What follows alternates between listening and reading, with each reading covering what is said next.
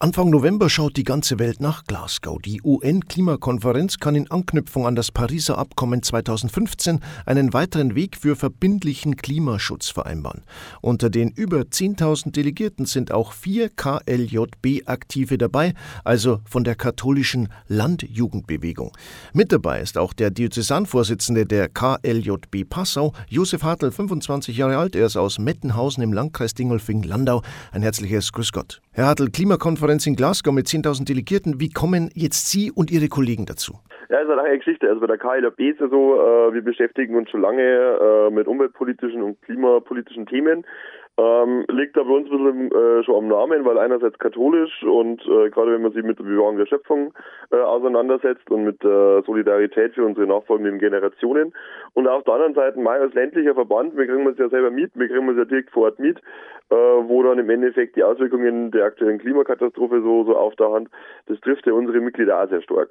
Das heißt, wir beschäftigen uns mit dem Thema eigentlich schon seit langem und sind wir da gerade in der Politik äh, äh, bekannt dafür. Man kann sich da einfach bei der UN bewerben, so als Observer, also als Beobachterorganisation.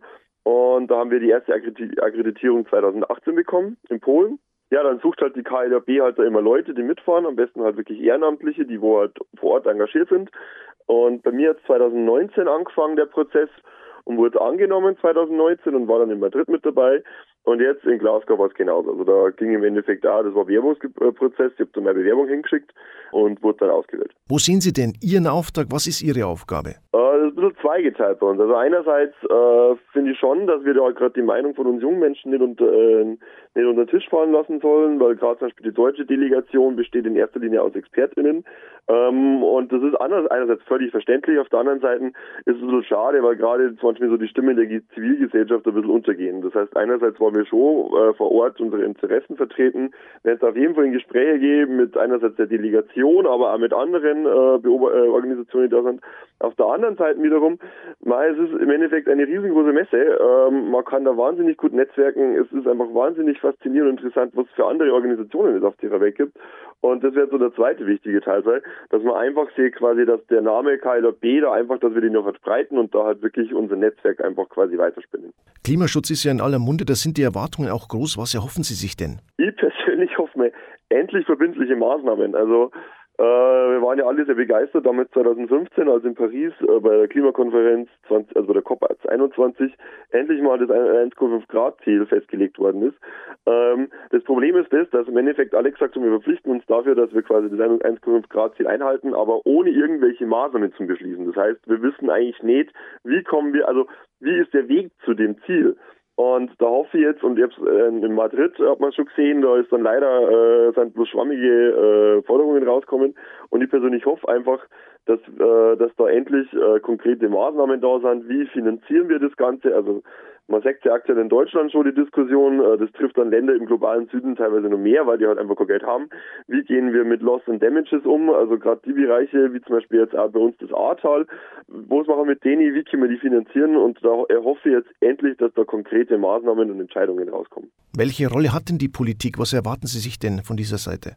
Ähm, teils, teils. Also ich glaube, die Politik hat einen sehr, sehr großen Stellenwert bei der ganzen Diskussion. Ähm, ja, ich finde also ich habe es in Madrid miterlebt, ich kriege es ja so mal wieder mit so, so also ich würde schon sagen, dass die Gesellschaft da mittlerweile immer stärker dazu bereit ist, da wirklich äh, ähm, Konsequenzen draus zu ziehen und da wirklich äh, äh, das Leben und den Alltag zu verändern. Aus der Politik kriegt man ja auch mittlerweile mit, dass die im Endeffekt eigentlich auch so einen Startschuss der Politik warten, damit sie endlich quasi da äh, mitarbeiten können. Also es fehlt halt einfach nur noch so, so, und es gibt ja mittlerweile einzelne Staaten, also es fehlt nur noch an dieser internationalen Gemeinschaft eigentlich, dass die da endlich mal so ungefähr da ein klares, ein, äh, einen klaren Weg einfach definiert. Das Ganze dauert bis 12. November. Was steht denn da alles auf dem Programm? Wie muss ich mir das vorstellen? Ähm, mal, es wird im Endeffekt losgehen. Also wir reisen am äh, 28. eben an, am 29. sind wir dann vor Ort. Äh, davor gibt es die Conference of Youth, da treffen sich die Jugendorganisationen. Ähm, da haben wir auch einen Vertreter drin, den Fabian Stingel aus Fulda. Ähm, der wird damit diskutieren. Da geht es halt damit schon mal los, okay, haben wir schon mal irgendwelche Forderungen, die wir verknüpfen können, also dass wir als äh, als Jugend, als einheitliche Stimme dann quasi an die Politik rantreten, an die Delegierten rantreten. Da wird es auf jeden Fall, äh, das ist der erste Part. Und äh, dann geht es im Endeffekt ganz klassisch los. Ich glaube, am Sonntag ist dann nur der ganze Öffnungsding so. Ich glaube, richtig, richtig losgeht es dann am Montag. Und ja, wir sind dann einfach auf der Messe, werden dann in Gespräche kommen mit den Delegierten, mit anderen Teilnehmern, werden dann, das ist immer sehr faszinierend, man hat immer wahnsinnig tolle Workshops vor Ort. Also jedes Land hat da quasi seinen eigenen Stand und dann gibt es jetzt äh, zum Beispiel vom Stand von den Philippinen, die haben einen Workshop, wie sie zu Hause quasi gegen ähm, Überflutung arbeiten so ungefähr und da kann man dann teilnehmen.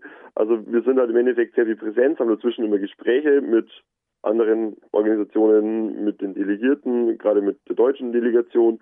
Wir hoffen mal, dass gerade, also wir hoffen mal, dass relativ viele aus der deutschen Politik, äh, der Regierung kommen, dass wir dann auch mit denen dann Gespräche haben können. Genau, und das äh, ja, füllt den Tag immer recht schön und das zieht sich halt dann die zwölf Tage durch. Vor einem Jahr wäre das noch gar nicht denkbar gewesen. Wie sieht es dieses Jahr mit Corona aus? Sie sagen ja selber, 10.000 Delegierte, 20.000 Beobachter.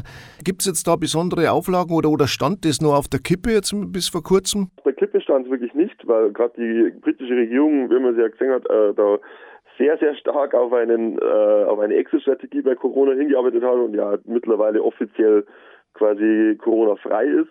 Ähm, das ganze Gelände äh, ist aber nicht, also quasi äh, hält nicht, äh, ist nicht an den britischen Regeln gebunden, sondern an den, Regeln, äh, an den Regeln der UN. Und die haben schon ein sehr starkes Hygienekonzept, also ganz klassisch Maskenpflicht, Abstand halten, eben quasi regelmäßig desinfizieren und deswegen äh, ja, mache ich mir da jetzt weniger Sorgen. So gleichzeitig wiederum, es gibt, äh, man hat ein komplett eigenes Testzentrum auf die Füße gestellt, nur für diese Klimakonferenz. Die britische Regierung hat, hat allen Teilnehmern das Angebot gemacht, dass sie sich auf Ort impfen lassen können. Da ist ein sehr starkes Hygienekonzept da. Herr Hartl, dann sage ich vielen herzlichen Dank und wünsche viel Erfolg in Glasgow. Ja, vielen Dank. Von 31. Oktober bis 12. November findet in Glasgow die UN-Klimakonferenz statt. Unter den Delegierten ist auch der Diözesanvorsitzende der KLJB Passau, Josef Hartl. Dankeschön nochmal. Vielen Dank.